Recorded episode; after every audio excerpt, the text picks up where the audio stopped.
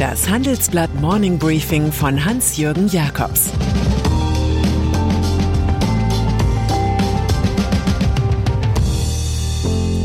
Guten Morgen allerseits. Heute ist Montag, der 10. Mai. Und das sind heute unsere Themen. Selbstbeschwörung mit Olaf Scholz. Rohstoffkrise erfasst Deutschland. Und Mensch schlägt Maschine in der Geldanlage. Nach einer kurzen Unterbrechung geht es gleich weiter. Bleiben Sie dran. Die deutsche Wirtschaft steht vor neuen Herausforderungen. Und Sie möchten aktiv die Zukunft mitgestalten? Dann sind Sie beim Handelsblatt CFO Summit 2024 genau richtig. Erleben Sie hochkarätige Speaker und CFOs renommierter Unternehmen wie Amazon, Google oder SAP. Seien Sie Teil dieses exklusiven Gipfeltreffens am 11. und 12. Juni in Düsseldorf.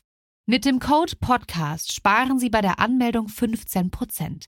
Alle weiteren Infos unter handelsblatt-cfo-summit.de. Klima des Optimismus. In diese Woche gehen wir mit dem neuen Gefühl für alte Freiheiten. Diese Rechte garantiert uns das Grundgesetz, sie fielen aber dem Corona-Schutz zum Opfer. Für ein Klima des Optimismus sorgen steigende Impfquoten, regelmäßige Tests, sinkende Warnwerte und virenfeindliche Sommertemperaturen. Corona ist nicht vorbei, das will kaum einer mehr hören. Sogar der Ärger mit dem digitalen Impfpass erscheint angesichts der positiven Perspektiven vernachlässigbar. Ja, schade, aber solche Flops kennt man von Jens Spahn. Als großer Hoffnungsfaktor erscheint der EU-Kommission der Impfstoff von BioNTech. Den Vertrag mit AstraZeneca dagegen will sie über den Juni hinaus nicht verlängern. Brüssel klagt gegen den Pharmakonzern wegen gebrochener Lieferversprechen. Selbstbeschwörung mit Olaf Scholz. Als Parteichef hat die SPD Olaf Scholz nicht gewollt, wohl aber als Kanzlerkandidaten. Seine Bestellung war natürlich nur eine Formalie des jüngsten Parteitags, denn in Wahrheit tingelte der Vizekanzler schon monatelang als Alleinunterhalter durchs Land mit dem Anspruch, die Regierungsgeschäfte baldigst zu übernehmen. Er fordert unter anderem mehr Respekt in der Gesellschaft ein und 12 Euro Mindestlohn. Sein aktueller, von Barack Obama abgekupferter Satz Ich kann das wirkt wie die Motivationsansprache eines Dirigenten, der ein Panikorchester übernommen hat. Zur Erinnerung, die SPD dümpelt in Umfragen irgendwo bei 15 Prozent. Dass die Sozialdemokraten Zuarbeiterdienste für Angela Merkel übernommen haben, bringt keinen Treuebonus. Die SPD hofft erkennbar, dass im Fall Scholz ein Bonmot von Jean-Jacques Rousseau gilt. Es ist viel mehr wert, jederzeit die Achtung der Menschen zu haben, als gelegentlich ihre Bewunderung. Rohstoffkrise Wer derzeit im alpinen Stil sein neues Häuschen baut, bemerkt schnell die neuesten Verwerfungen auf dem globalen Rohstoffmarkt. Holz ist kaum verfügbar und entsprechend teuer. So geht es aber auch mit Agrarrohstoffen, Kupfer, Eisenerz, Palladium und Rhodium. Der Trend setzt jenen deutschen Industriebetrieben zu, die Rohstoffe für ihre Exporte brauchen. In der Folge leiden Umsätze und Gewinne. So rechnet Robert Friedmann, Chef des Schraubengiganten Würth, mit geringeren Margen. Die Preissteigerungen könne sein Unternehmen nicht zeitgleich in voller Höhe an die Kunden weitergeben.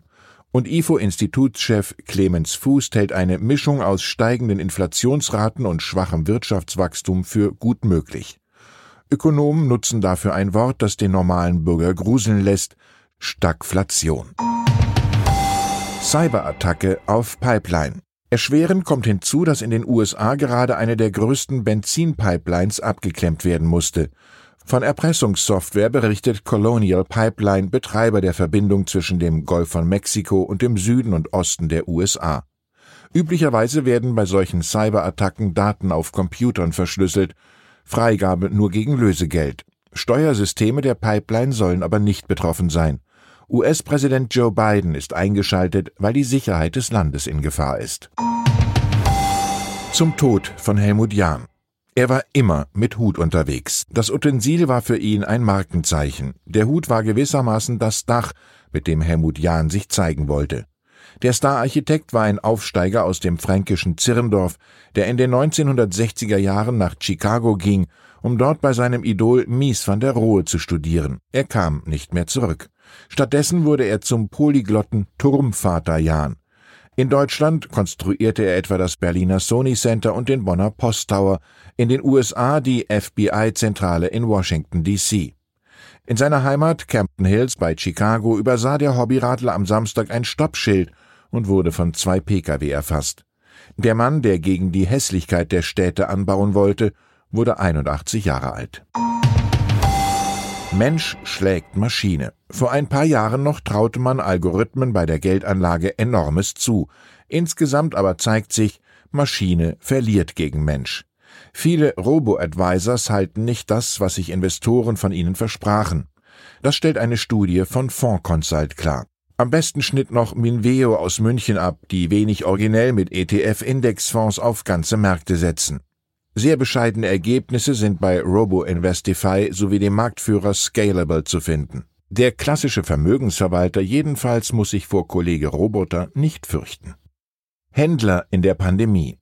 Unter den Bedingungen der Pandemie und des Lockdowns sind rote Zahlen selbst für den größten Shoppingbetreiber des Landes, die ECE Group, unvermeidbar. Man habe auf deutlich mehr als 150 Millionen Euro an Mieteinnahmen verzichtet, erklärt Vorstandschef Alexander Otto aus dem Hamburger Familienkonzern. Im Einzelnen sagt der 53-Jährige über die Lage, die Händler haben ihre Unternehmen teils über Generationen aufgebaut. Jetzt sind die Geschäfte in Summe schon sechs Monate geschlossen, ohne dass sie etwas dafür können. Es fehlt eindeutig die notwendige Unterstützung des Staates. Zu den Corona-Maßnahmen meint er, Politik und Robert Koch Institut sagen ja beide, dass es im Handel kaum Infektionsgefahren gibt, aber ich sehe keine Konsequenz beim Handeln. Und mir fehlt auch eine vorausschauende Anpassung der Kapazitäten, ob in den Gesundheitsämtern oder auf Intensivstationen. Und über Gefahren am Arbeitsplatz sagt Otto, im Shoppingcenter haben wir pro Kunde 40 Quadratmeter, kurze Kontakte und einen ständigen Luftaustausch. Im Büro muss jeder Mitarbeiter nur 10 Quadratmeter haben. Man sitzt den ganzen Tag zusammen und die Lüftung hängt vom Fensteröffnen ab. Da gelten in der Corona-Verordnung komplett unterschiedliche Maßstäbe. Und dann ist da noch Elon Musk. Der in Südafrika geborene Vielseitigkeitsunternehmer der digitalen Welt kann mit Sprüchen die Börsenkurse beeinflussen.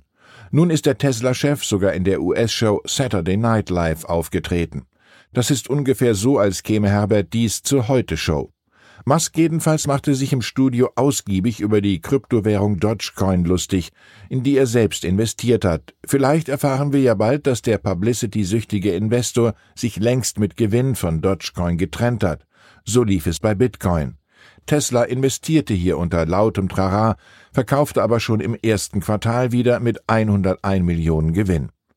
Da wirkt Musks altväterlicher Rat an die Gemeinde hohl wie ein Blasebalg. Kryptowährung ist vielversprechend, aber bitte investieren Sie mit Vorsicht. Ich wünsche Ihnen einen guten Start in die Woche. Es grüßt Sie herzlich Ihr Hans-Jürgen Jakobs. Das war das Handelsblatt Morning Briefing von Hans-Jürgen Jakobs, gesprochen von Peter Hofmann. Die deutsche Wirtschaft steht am Scheideweg. Um wettbewerbsfähig zu bleiben, müssen Unternehmen wichtige Transformationen anstoßen. Ab dem 24. April diskutiert die Restrukturierungsbranche Strategien für die Zukunft von Unternehmen. Mit dabei sind unter anderem Dr. Thomas de Maizière, Evelyn Freitag und Professor Dr. Ulrike Malmendier. Mit dem Vorteilscode Restrukturierung24 erhalten Sie 15% Rabatt. Alle Informationen finden Sie auf handelsblatt-restrukturierung.de.